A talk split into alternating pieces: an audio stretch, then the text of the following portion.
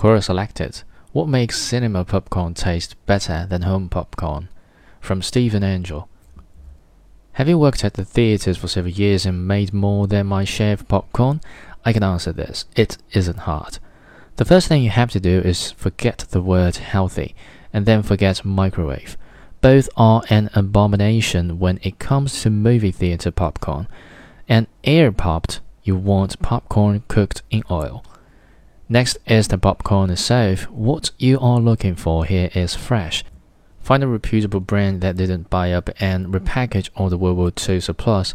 The fresher it is, the more moisture the corn has, and the better your popcorn experience. Theaters have an advantage because they move a lot of corn and don't have that stale half bag in the cabinet from six months back. Coconut oil is another secret and one most home cooks don't have due to price and perceived healthiness. Bear in mind it really isn't the healthiest of oils, but you're going for popcorn quality here. You only live once, you can get white or yellow oil. Personally, I prefer white because the taste is the same, but you will come out with white popcorn rather than the yellow theater variety.